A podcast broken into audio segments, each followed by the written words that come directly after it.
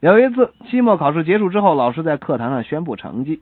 啊，这次考试大家的成绩不错，九十分以上的和八十分以上的人数一样多，八十分以上的和七十分以上的人数一样多。老师的话一说完，大家一阵欢呼。有一位同学大声向老师问道：“那那不及格的有多少人呢？”不及格的人数和全班的人数一样多。就一般笨蛋。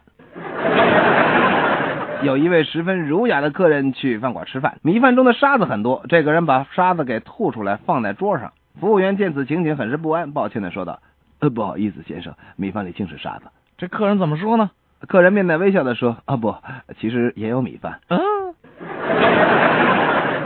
迈尔克，我的朋友，你觉得那个年轻的小伙子托斯怎么样？托斯，这是个十足的蠢货，是吧？可他竟然想娶我的女儿，你看，你看，简直是蠢到家了嘛！